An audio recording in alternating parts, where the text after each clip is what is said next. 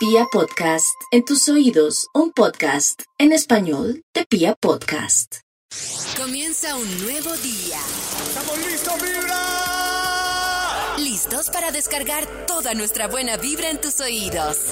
Listos para reírnos. O llorar de lo que nos pasa a todos en la oficina. ¡Trabajen! Como si este fuera su último día en esta empresa. En la vida, con los hijos o en el amorcito. Comienza Vibra en las mañanas. El único show de la radio donde tu corazón no late. Vibra.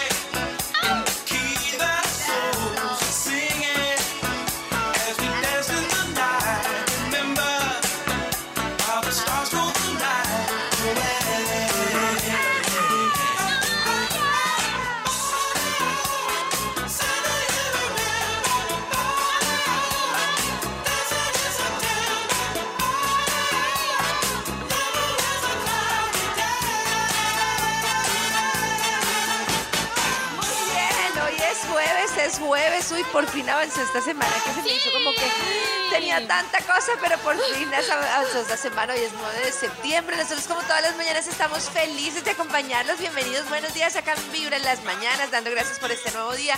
Hay cosas del cuerpo, mejor dicho, cosas del cuerpo, no partes del cuerpo a las que nos podemos, digamos, anclar cuando estamos así súper elevados y queremos estar un poquito en presente, como por ejemplo podemos anclarnos a la respiración o podemos sentir las manos en los muslos, así ponemos las manitos en los muslitos, o podemos sentir como en las rodillas, pues, o en, en las piernas, o podemos sentir, por ejemplo, la nalga en la silla, el contacto, cualquier cosa que nos haga sentir como en tierra y que nos haga sentir como contacto físico nos permite como aterrizar al momento actual cuando estamos demasiado, demasiado elevados y así podemos tener como un pequeño reset y estar más presentes en nuestras vidas. En este jueves de muy buena vibra, quiero recordarles Vibra. que el domingo pasado tuvimos nuestro, en este mes de amor y amistad, el domingo pasado tuvimos nuestro especial para los enamorados y enamoradas. Ay, sí, más Canciones de amor, historias de amor. Pero como en la vida, como dice Santiago Cruz, todo se equilibra y existe el yin y el yang, el balance perfecto. Pues este domingo El po. le vamos a dar gusto a los despechados, entusadas y similares. Este domingo, en la tarde, el doctor Oh. Méndez nos trae historias, premios, porque los entusados también se merecen tener premios y por supuesto muchas canciones para entusados. Pero a propósito de eso, hoy no vamos a hablar de historias de Tusa, porque seguro que cada uno tiene su historia de Tusa. Hoy este programa va a contribuir a mejorar la sociedad de la Tusa. ¿Y cómo? Les, va- les vamos a explicar. Hoy queremos es saber usted cómo sobrevivió a una Tusa. O sea, ¿qué hizo en su Tusa y salió adelante? Un ejemplo para los que o están entusados o como Karencita son de los pocos en este planeta que no se han entusado. Para que el día que tengan que afrontar una tusa, sepan cómo sobrevivimos. Por eso hemos invitado a una sobreviviente. Esta sobreviviente se llama Nati Gamacho. ¡Bravo! ¡Bienvenida! ¡Bienvenida! Muchas gracias, muchas gracias. Les voy a decir la verdad. Ay, Yo no, no. superé mi tusa en ¿Ya? el momento en que Oh. entendí que pude haber sido yo la del error. Ah, lo vio con ¿Cómo así, Era No, no. Quiero, quiero ¿Cómo más así, detalles. ¿Cómo entendiste ¿Cómo que así? pudiste? Ah, que tú entendiste que tal vez por tu actitud se habían deteriorado, No. se había deteriorado la relación. Que somos que humanos y que lo dejaron. que él hizo lo pude haber hecho yo también. Uy, tremendo. Que pude haber sido yo la que se aburrió, que pude haber sido yo la que quisiera otra relación, que pude haber sido yo la que quisiera ser libre. Entonces, no estoy de acuerdo. Uy, pero eso me parece, eso me parece Me tremendo niveles de Nati. Yo Sí. a veces Después de odiarlo, veces- ¿no? Pero lo entendí. A veces tengo dudas de la toxicidad de Nati porque el otro día escuchaba un filósofo del amor que decía que los que se creen complicados en el amor y los que se creen Oh. complejos no lo son. O sea, los- las personas que se creen así como porque son conscientes de alguna manera de sus dificultades. En cambio, los que se creen que no, yo no tengo ningún problema, yo nada, son los que tienen conflictos a la hora de relacionarse porque no tienen ni idea de sus demonios. O sea, serio? arriba, Nati. Puedo volver Sí. al punto de Nata. O sea que Nata no tiene conflictos porque tiene muchos No, conflictos. sí, sí los Oh. tengo, pero al identificarlos tengo menos que los que no los tienen Claro. identificados. Claro. Claro, porque cuántas personas, por ejemplo, se la pasan en una relación en la que ni siquiera tienen conflictos, sino como la ironía todo el día, no hablan, no se comunican, en realidad no están bien, pero pues tampoco destapan la olla. Pero puede, puede que en verdad no tengan conflictos. Pues sí, pero... Pero son muy poquitos. Estás muy raro, no tienes Ahora, conflictos. también, Adiós. también tener. Yo, yo sigo que con reconocer los conflictos es un avance. Pero es como el que dice. Eh, Yo sé que fumar me sienta mal, pero pues ¿qué le va a hacer? entonces, creo que, creo que es solo reconocerlos. Pollito, Claro. preséntale ese amigo a un amigo de Max que habla parecido y entre los dos Cada mañana tu corazón no late. Vibra. Vibra. Resulta que los insaciables se fueron en búsqueda de la hamburguesa perfecta. Imagínense la hamburguesa colombiana perfecta, un documental que me encanta. Estoy así como entregada a ver todas las hamburguesas y entrevistar una cantidad de expertos. Vamos a escuchar un poquito de este documental. Si ustedes se encuentran en YouTube, se llama El Documental. Encontramos la hamburguesa colombiana perfecta con los insta- insaciables. Tienen que verse lo impresionante. la combinación de una carne en sus jugos, no seca, extra seca, que se le vea esa jugosidad y la frescura de la carne, acompañada de un buen queso, unos vegetales, un pan y pues una buena salsa de champiñones para mí es la perfecta. Buena carne, buen queso, buenos vegetales, buen pan y sin muchas arandelas. O sea, eso es lo chévere nuestra hamburguesa. Nuestra hamburguesa no tiene salsa de queso azul, rúgula, eh, un montón de cosas que, que digamos que ocultan o, o distorsionan lo que tiende a ser una hamburguesa. Cuando usted ya la complica y la vuelve tan, tan, tan elaborada, pues va perdiendo su esencia y se vuelve más como un sándwich con carne molida adentro y no tanto una hamburguesa como debe ser. Y que la, la hamburguesa tenga como la mejor versión de sus ingredientes. ¿sí? Que sea la mejor carne, el pan ideal, las verduras frescas y que todo esté balanceado. Que no, que no sea la carne protagonista y el pan no, o el pan protagonista y la carne no, o las verduras, sino que esté todo realmente como la mejor versión de cada uno de esos. eh, Tremendo, ¿no? Esos tamaño, segundos que hablaban son los de Hamburger, pero pues hay una cantidad de eh, personas expertas en hamburguesas que hablan del tamaño, de cómo han experimentado. Las hamburguesas se ven espectaculares. Les súper recomiendo este documental de los insaciables sobre la hamburguesa perfecta, que está, pero maravilloso, maravilloso. Karencita, yo tengo una duda que estaba hablando la semana pasada, escuché unas mujeres y me llamaba la atención que hay mujeres que no son lesbianas, Sí. pero hablaban que siempre les llamaba la atención o les daba curiosidad, por ejemplo, ver o seguir a mujeres en redes que son bisexuales, sin ella serlo, sino que decían, nos parece llamativa su dinámica, pero no sé si es un tema que sí le pasa a muchas mujeres, ese tema de, de llamar la atención, sin que, sin, sin que esto quiera decir que, que, son, que son bisexuales. No sé si es curiosidad. Increíble, ¿no? A mí me parecería chévere explorar cosas con otra mujer, por, eh, me parece que es una cosa que uno podría vivir en la vida y que le puede despertar unas sensaciones diferentes de empatía, de todo. Pero para ti Pero también es curioso. no- ¿Cómo? ¿Para ti también es curioso? Es curioso, pero no sé si le ha pasado a Nata. A mí lo que me ha pasado es que nadie me ha gustado como para tener algo. O sea, me parece chévere, como, ah, qué, qué bonita, que todo, pero nunca he sentido lo que uno podría llegar a sentir por un hombre. Entonces, pues me parece que en ese sentido no vale la pena explorar, porque si uno no siente, no sé, no, no, No vale salvo pena pasa, puede que después ver, sienta, sí. pero explorar por explorar no me, no me parece, o sea, como por ahí hay que probarlo todo y nunca he llegado a sentir más allá de que me parezca pues simpática, no muy poquito. Hay como dos tal vez en la vida que me han llamado la atención, pero no así con un sentimiento tan grande. Con no unas ganas. Una amiga me decía la otra vez el porcentaje de, de lesbiana que tenía. Entonces me decía, yo puedo ser un 18%. Y yo, oye, eso es alto. Interesante, se puede trabajar. A, a mí me la atención. interesante. Yo, ay, yo espero que, que no me estén escuchando. Pero yo conocí dos excompañeras y una de ellas tenía su novio, llevaban como cuatro o cinco años, creo que alcanzaron a vivir juntos. Y digamos que pues uno se desconectó, ellas como que ya se fueron y cada uno por su lado. Eh, pero en la empresa yo las veía ellas muy parche, pero muy parche mejores amigas. Y yo, ah, bueno. Y hace un mes casualmente me encontré con una y estábamos hablando y me dijo, ay, ¿tú sabías que yo vivo con Tururu?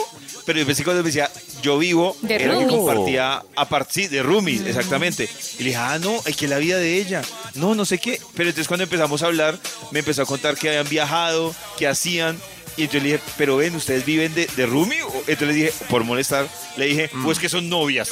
Dijo, sí, hace cuatro años. Y yo, ¿cómo? A mí me llaman la atención dos cosas de ese tipo de relaciones. Lo primero, que me parece que en la parte sexual puede haber una empatía y una sensibilidad Sí. que es muy difícil encontrar en un hombre. Es Tal muy cual. difícil un hombre sensible, empático, que esté totalmente conectado. Eso me llama la atención. Y lo otro que me llama la atención es que a mí me parece que si yo tuviera una relación con otra mujer no estaría llena de micromachismos que siempre están. Que si el hombre está más con los niños, entonces uno se siente culpable. Que si el hombre está eh, más en la casa, entonces siento esto, entonces que no sé qué. En cambio, yo siento que con una mujer, una mujer, digamos, ocupada como yo, se nota que lo he pensado, ¿no? Puedo como balancear la relación, no creo. O sea, esto es muy excepcional. El hombre que te dice, listo, balanceemos la relación porque tú trabajas cuatro veces lo que yo trabajo. Creo que con una mujer funcionaría mejor. O no, Nata, la sí, verdad. yo creo, yo creo que sí. Y por, lo poco- por las pocas experiencias Pero- que yo he tenido, a mí lo que me causa curiosidad es que a nivel sexual como que me he conectado más fácil y como sin tantos prejuicios con una mujer que con un hombre. Como que con él como que me cuesta encontrar la confianza y la chica todo no lo tanto. hermoso. Pero un momento, también lo malo se debe multiplicar por Claro. dos. Si Pero son depende, cantaletositas. depende. Claro, de acuerdo. Voy a decir una Si son cantaletositas. Pero no se si echan estamos cantaletosas. charlando. Eso iba a decir yo. Doblemente cantaletosas. Claro. Maxito, con respecto a lo que dices tú, por eso precisamente yo creo que a mí me iría bien. Porque Sí. yo, por ejemplo, no, no soy tan mujer en el tema de la comunicación y todo. O sea, por ejemplo, dos natas, entiendo que si las dos fuéramos iguales y las Ajá. dos eh, complejas y todo, no, pero si estuviera con una mujer, digamos mujer, y yo le hiciera como un, un tipo de polo en el sentido de más práctico, yo creo que funcionaría. Pero estoy de acuerdo que las dos súper chicas funcionaría como la amistad entre mujeres. ¡Ay, qué nos ponemos! ¿Qué hacemos? La locura. Pero yo digo lo de los micromachismos claro. porque yo tengo dos amigos que tienen tres hijas. eh, son una pareja gay. y creo que un día lo entrevistamos a- a mi amigo. Y uno de ellos cumple el rol más de la casa y otro cumple el rol más de trabajo. Y claramente no están sujetos al tema machista de la división de roles, porque no existe ese límite. Es decir, si yo estuviera, no sé, viviendo con Nata y Nata estuviera menos cargada que yo y compensara las cosas en la casa, estoy segura que no se sentiría como un hombre O se sea que siente tú cuando dices- pasa Tal cual. ¿Tú dices, Karen, que el problema es cuando existe la figura del género? O sea, de... Claro. que sí, viene género- condicionada culturalmente un poquito ahí. Claro, el otro día yo estaba con unos amigos, me dio una rabia y se burlaban de verdad, o sea, como, no, como de los hombres que terminan siendo amas de casa, como, no, ¿a quién se le ocurre? No como te no sé vuelvas qué, a yo- meter con ellos. no, pollito, eso pasa. Sí, me da pena, pero eso pasa en casi todos los contextos. todavía, sí. Mejor dicho, ¿saben qué? Váyanse que Nata y yo nos vamos a ir mañana tu corazón Venga, pero- Pero hablando ¿dónde de la ventanita, tranquilo. Hoy ustedes nos están contando cómo han superado una tusa o qué les ha funcionado para Dios sobrevivir. mío. Entonces dice, por ejemplo, ¿cómo superé una tusa?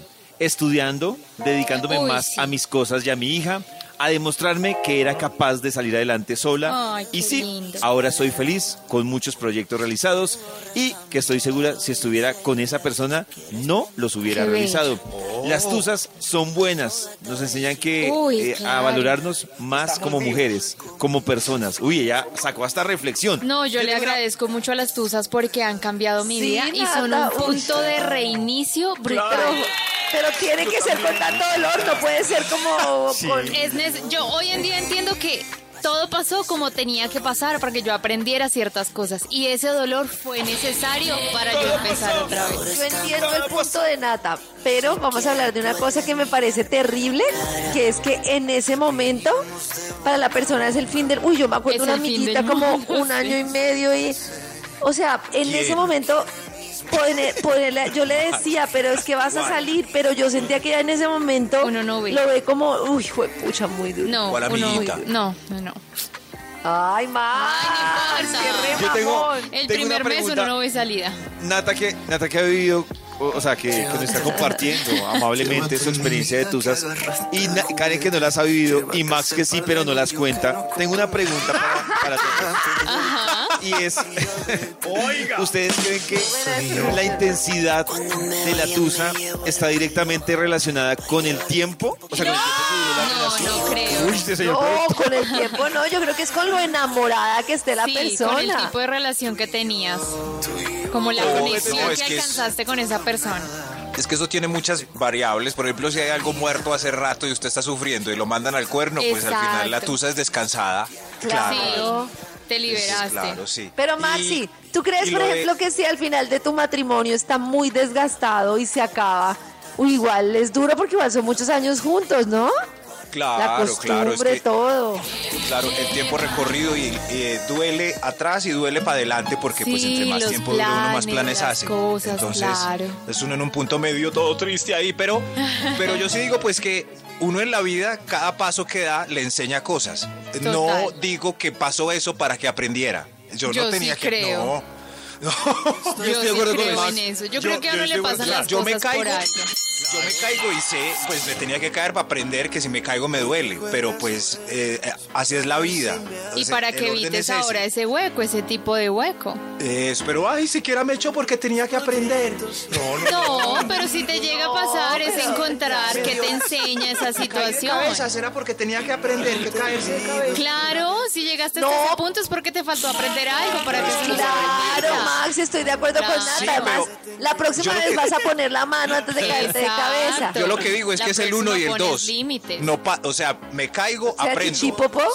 No, no, No, como que o sea, me tenía yo- que pasar para aprender. Maxi, pero a veces uno no aprende de- a la Nata, primera. Pero yo estoy en el punto medio que la regla no es tan, tan estricta como tú dices, porque es como si uno dice, yo tengo que estar atropellado por un carro para entender que debo pasar por el puente peatonal. O sea, no. Pues de no pronto creo que- sí. No, De pronto sí. no, De o pronto sea, sí. Si fuera por Pues eso. ¿Ustedes no creen si que las cosas que le debajo. pasan en la vida a uno son cosas que uno tiene que atravesar para aprender? Uy, yo creo en eso, pero así Yo súper también, fielmente. yo No, también. no, es- eso es pura arepa. No, yo creo ya que- pasó, pues gracias a No, Dios no es aprendió.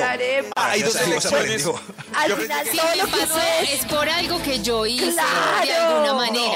Si me atropelló un carro es porque yo me pasé mal, me pasé en semáforo, Claro, no si no, ¿cuál es la explicación en la vida de que uno después se dé cuenta que le pasa justo y lo que dice Nata? No hay nada más cierto que eso. Yo, de verdad, y yo lo digo mucho. O sea, las personas que no aprenden de las situaciones les Vuelven siguen pasando las mismas Tal situaciones. cual, Hasta sí. que uno no la vive de forma diferente y no atraviesa la ola diferente. Yo tengo Tenga una teoría, hay, eh, eh, y respeto obviamente la de Nata y la de Karen, pero estoy de acuerdo con Max. Hay, con Max, hay dos elecciones en la. Con Max, hombre. Ah, Hay dos elecciones en la vida, y es aprender, aprender mirando situaciones y espejos y uno tomar conciencia, que creo que es la clave. Y la otra, Mm. que solo mirando si usted es difícil. vio y no aprendió, pues me imagino que en algún momento de la vida se arriesga a que se dé el golpe. Pero es que yo, yo vuelvo al, al tema, si Nata lo, lo plantea así, yo digo, entonces a mí me tiene que atropellar un carro para No. aprender que tengo que, que respetar un semáforo. No, te voy a poner un ejemplo práctico.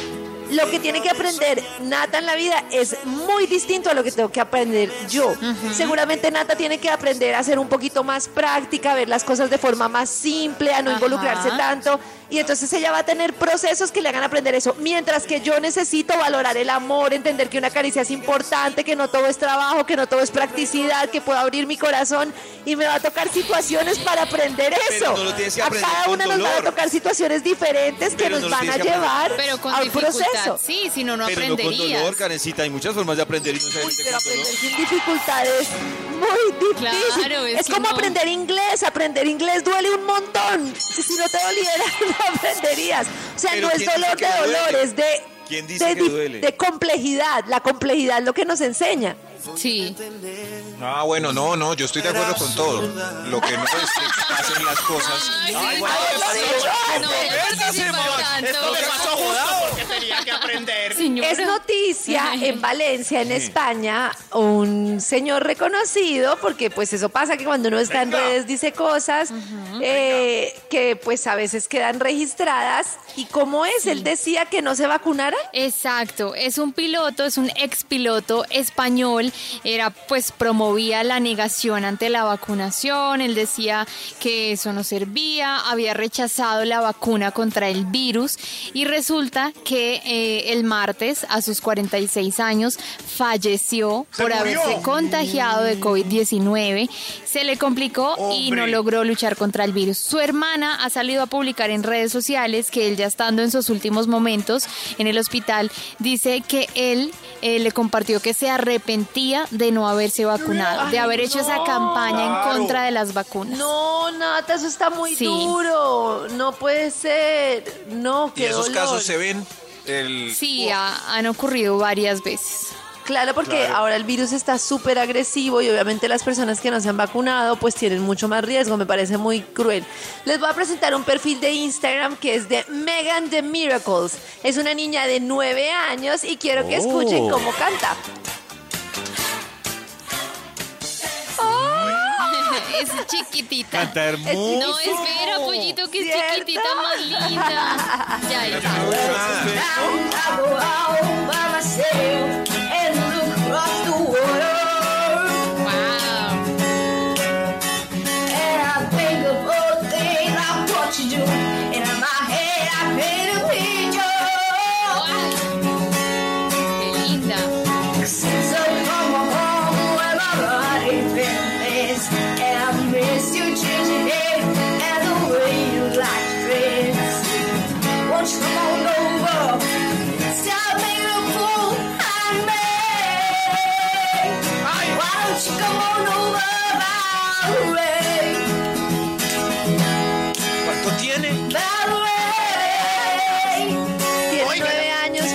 Absolutamente preciosa. Canta como Alicia. Keys, canta como Amy Winehouse. Es muy linda y ha publicado esta canción de Amy Valerie que la hace espectacular, espectacular. Bueno, Pollito, tenemos que hablar de lo que va a pasar a las 11 de la mañana en el canal Karen Vinasco. Pollo y yo vamos a explicar por qué se nos escapan los orgasmos. Y ahí nos vemos a las 11 de la mañana. Entre las que han preguntado, han opinado en mi Instagram, que hicimos la pregunta, las oyentes dicen porque me distraigo, porque tengo diferente ritmo, porque estoy pensando en otra cosa.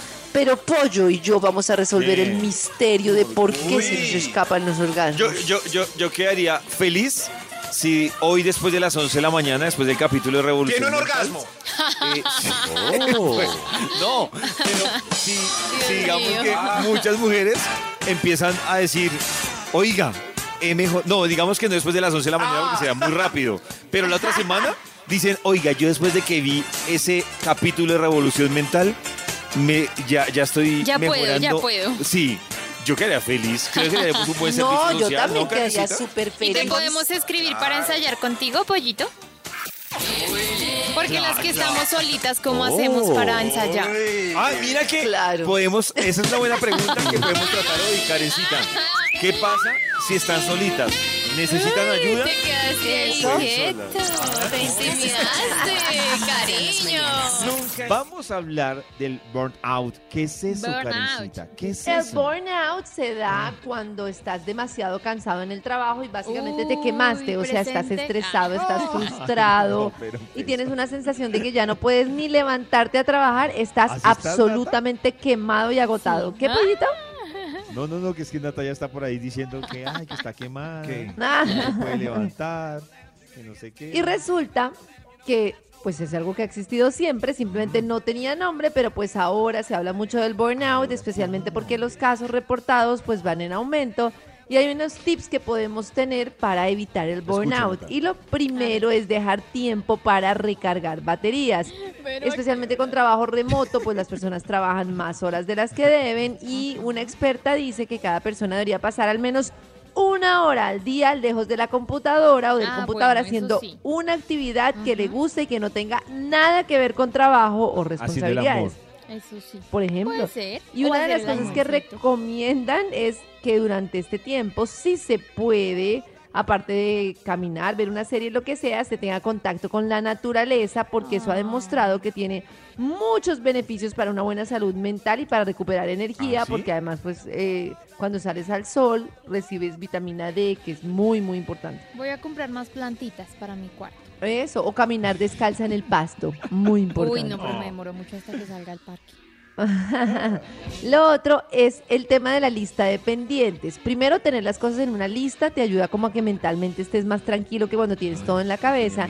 Pero también una lista de pendientes interminable puede intimidarte y puede abrumarte más. Entonces, la idea es que tengas metas Oh. alcanzables y manejables y si tienes demasiadas, pues que al menos las dividas por secciones y vayas chuleando las cosas que has logrado a corto plazo o las cosas más urgentes para que el cerebro sienta que vas avanzando. Y también es muy importante lograr enfocarse en un nuevo proyecto, porque el burnout aparece muchas veces cuando ves que trabajas, trabajas, trabajas, pero no avanzas en nada, sino que repites lo mismo, haces y haces y haces y no vas para ningún lado. Por eso es recomendable tener un nuevo proyecto dentro fuera del trabajo en el que pongas tus habilidades, que te sientas productivo, que sientes que lo haces diferente y que puedes lograr como, sí, como hacer otras cosas y explorar otras habilidades.